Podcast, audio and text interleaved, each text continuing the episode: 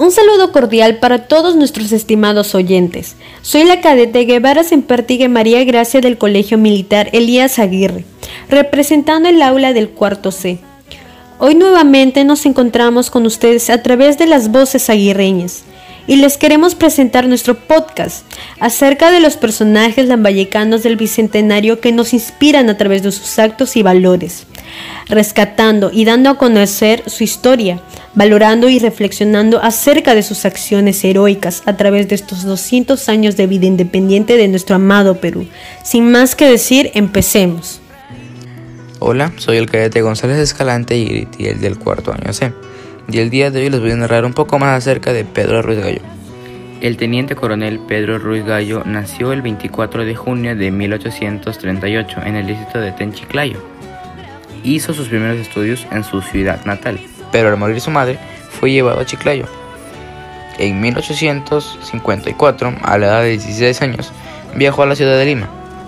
Cuatro años después, ingresó al ejército, haciendo una carrera brillante. En el mismo año se incursionó en la medicina, a causa de la pandemia de la viruela, descubriendo una vacuna con la cual salvó miles de personas. Posterior a eso inició la fabricación del espectacular reloj de la ciudad de Lima. El reloj tenía 11 metros de altura, con esferas que mostraban horas, fechas, días, meses, estaciones del año, siglos, etc. Además, tocaba melodías y tenía figuras sobre la historia del Perú. Este mismo reloj fue inaugurado el 6 de diciembre de 1870.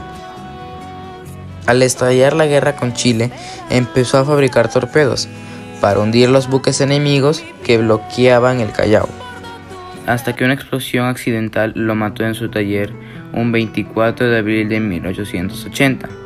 Continuando con el reconocimiento de personajes, tenemos a José Escajadillo Farro. José Escajadillo Farro es un autor, compositor e intérprete, nacido el 1 de diciembre en Monsefú, Lambayeque. Además, es el presidente institucional de la Asociación Peruana de Autores y Compositores nacido en Chiclayo. Es el hijo de Yolanda Farro y Pedro Escajadillo. En su juventud fue futbolista, jugando para los Caimanes en la Liga Provincial de Chiclayo. Su carrera como compositor inicia en los años 70, época en la cual gana muchos festivales y logra que sus composiciones sean cantadas por los más grandes intérpretes de la música peruana. Compuso así también un gran número de marchas militares, entre las que destaca los gigantes del Sempa, Gallo del Espacio, Dragones al Aire, Huáscar del Junín, así como también los signos a Francisco Bolognesi y Miguel Grau.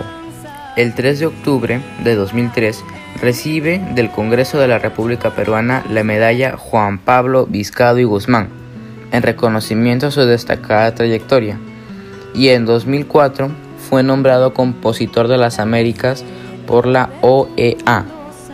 A día de hoy, José Escajadillo Farro tiene 78 años de edad. Hola, soy la cadete López Lara Tabata Marcela del cuarto C y en esta oportunidad me ha tocado darles a conocer un poco más acerca del ilustre personaje José Leonardo Ortiz, quien nació en Chiclayo el 13 de octubre de 1782 en el pueblo llamado Santa María de los Valles de Chiclayo, en la casa llamada de los Ortiz. Fue un héroe que tomó parte activa en la lucha a favor de la independencia, combatiendo la dominación española y ascendiendo al grado de coronel. Es así que un 27 de diciembre de 1820 se proclama por primera vez la independencia en el pueblo de Lambayeque, donde se grita la palabra libertad. Trabajó infatigablemente para que Chiclayo adquiera apoyo y preponderancia puso en juego toda su influencia para elevar a Chiclayo a provincia y ascendiéndola a capital de departamento. Participa en la independencia definitiva de nuestro país, luchando con sus valientes chiclayanos un 6 de agosto de 1824 en la batalla de Junín, proclamándose victorioso héroe junto a esta hermosa ciudad Chiclayo. En 1825 es nombrado administrador de la estafeta del pueblo de Chiclayo ayudó eficazmente a su amigo el general Felipe Augusto Salaverry, quien ofreció al coronel Ortiz que haría Chiclayo provincia, y efectivamente uno de los primeros actos de gobierno de Salaverry fue dar cumplimiento a esta promesa, expidiendo el decreto en 15 de abril de 1835, elevando a Chiclayo a categoría de villa y confiriéndole el título de ciudad heroica. Esta ciudad queda también a la posteridad como la ciudad heroica que participa formando la patria y por la lucha de nuestra independencia. El 18 de abril del año expidió el decreto creando la provincia de Chiclayo. Leonardo Ortiz falleció a causa de la fiebre amarilla un 28 de febrero de 1854 a los 72 años, durante su confinamiento en la ciudad eh, de Lima por su oposición al gobierno de Echenique.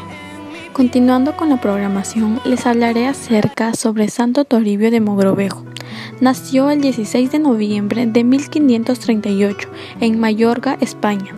Toribio de Mogrovejo cursó estudios de Derecho y Teología en las universidades de Salamanca y Coimbra, y en 1568 fue nombrado Inquisidor Mayor de Granada. Fue sacerdote mexicano, reconocido por la Iglesia Católica como santo mártir y considerado como patrono de los mojados o migrantes indocumentados. Las especiales aptitudes que demostró en este cargo lo presentaban como un candidato ideal para el apostolado en tierras americanas a raíz de la propuesta de su nombre para el arzobispado de Lima. Toribio tomó en 1579 las órdenes sagradas y, una vez elevado a obispo, llegó a esa ciudad americana en mayo de 1581 aprendió quechua y otras lenguas nativas a fin de lograr una mayor comunicación con los indígenas y estimuló a los misioneros a que siguieran su ejemplo. Al llegar a Perú reunió el tercer concilio provincial de Lima, que publicó un catecismo traducido al quechua y al aymara. Juan Pablo II lo nombró patrono de todos los obispos de América Latina en 1983 y su fiesta se celebra el 27 de abril. Murió el 23 de marzo de 1606.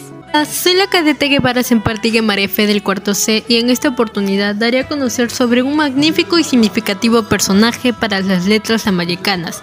Él es Juan José Lora Olivares, un poeta olvidado, uno de los representantes tempranos del vanguardismo en el Perú, de los primeros poemas de autor chiclayano, Esquina de 7 de enero y San José, de Juan José Lora, cargado de añoranza y nostalgia por la patria chica en los poemas de este autor, nacido en 1902, el alma y la ternura chiclayana se desbordan un verso que le cantan a la tierra natal y a sus más extrañables espacios públicos. La vida y obra literaria de Loro Olivares no ha sido estudiada a profundidad, lo cual constituye una grave omisión y tarea pendiente. Quizás el ser hijo de Juan de Dios Lora y Cordero, ilustre parlamentario, educador y magistrado, así como el ser primo del poeta José Eufemio Lora y Lora, contribuyeron a ese espacio de anonimato injusto en la que ha estado sumergida su existencia.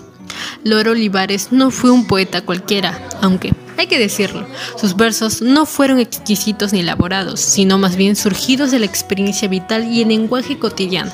La vida de Juan José Lora fue dura y marcada a fuego desde el principio. Desde muy niño, Visitó la cárcel donde su padre estuvo preso por razones políticas. Pocos años después le acompañaría en su celda por las mismas razones que su padre, colaborador de Amauta. Desde muy joven, el poeta publicó su primer libro a los 23 años de edad, vinculado al periodismo siempre. Lora se convirtió en un perseguido político a partir de 1931, hecho que derivó en reiteradas temporadas en prisión, así como en el exilio chileno junto a importantes escritores y políticos de su tiempo con Ciro Alegría y Luis Alberto Sánchez. El poeta le escribió siempre al pueblo. En sus libros no existe el preciosísimo modernista, sino lo más acendrada chiclayanidad.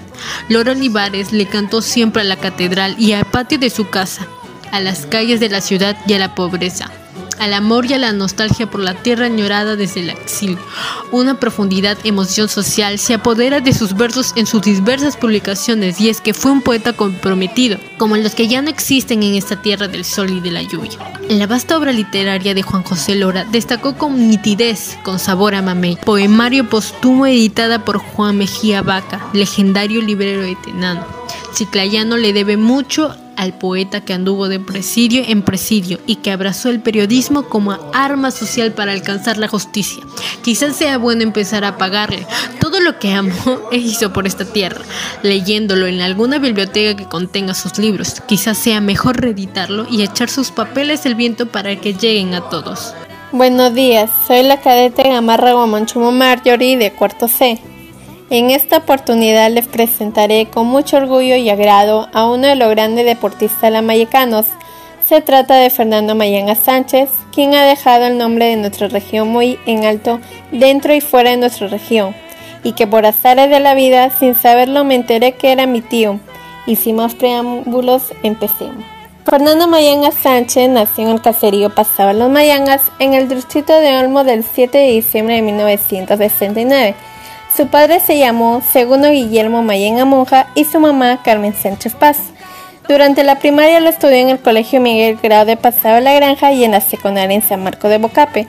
Desde muy niño le gustó el deporte ya que sabía que eso le ayudaba a tener una vida sana, ordenada, inclinándose primero por el fútbol y otros. Pero a los 44 años se dio cuenta que su gran don era el atletismo, pues notaba que al momento de correr kilómetros a kilómetros no se cansaba, por eso se dedicó a las carreras. Él actualmente se dedica a trabajar como técnico de construcción civil en la línea 2 del Metro de Lima, que es una obra emblemática y megaproyecto en nuestro país, dirigiendo la construcción de un túnel debajo de la ciudad de Lima, de lo cual él se siente muy orgulloso ya que es el único lamayicano que participa en esta obra majestuosa. El deporte para él es una profesión, pues tiene disciplina, coraje y también un ingreso económico gracias a sus auspiciadores. Se dedica dos horas diarias a entrenar. Sin duda la pandemia limitó muchos parámetros en el deporte, ya que hubieron restricciones de salida improvisando mini gimnasio en su hogar en el que realiza sus entrenamientos funcionales. Una de sus anécdotas muy especial fue que en el día que le tocó correr 250 kilómetros, su madre ya había fallecido. Entonces, en plena carrera, imaginó que su madre lo estaba esperando en la meta, logrando pasar a muchos adversarios y correr más rápido. Ansiosa de verla, pero faltando 100 metros para llegar a la meta, esa idea se disipó ocupando el quinto lugar. Sorprendiéndose de sí mismo, pues pensó llegar dentro de los 20 mejores.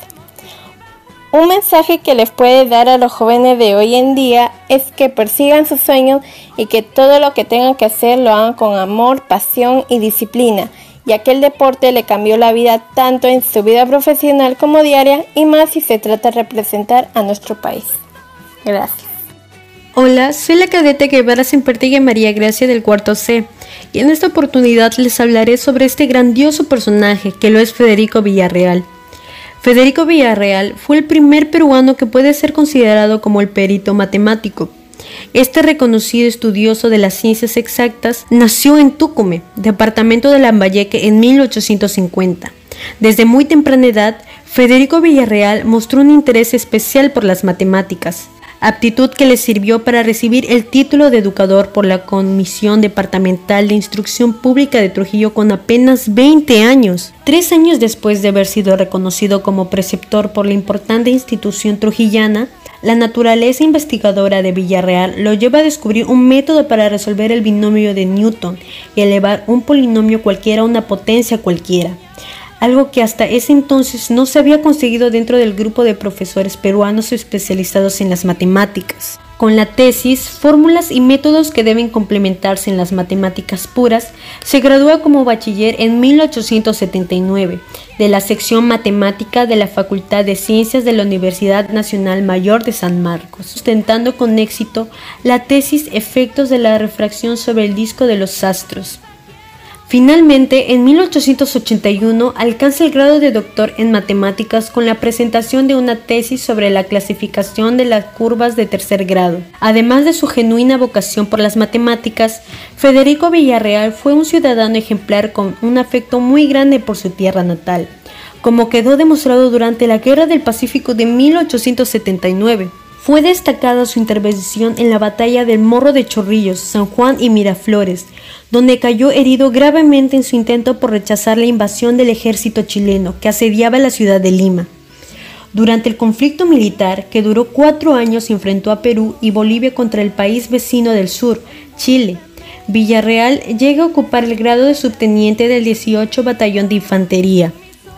A los 31 años, Villarreal, el primer matemático científico profesional del Perú, postula la antigua Escuela de Ingenieros, llegando a graduarse como ingeniero civil y posteriormente como ingeniero de minas.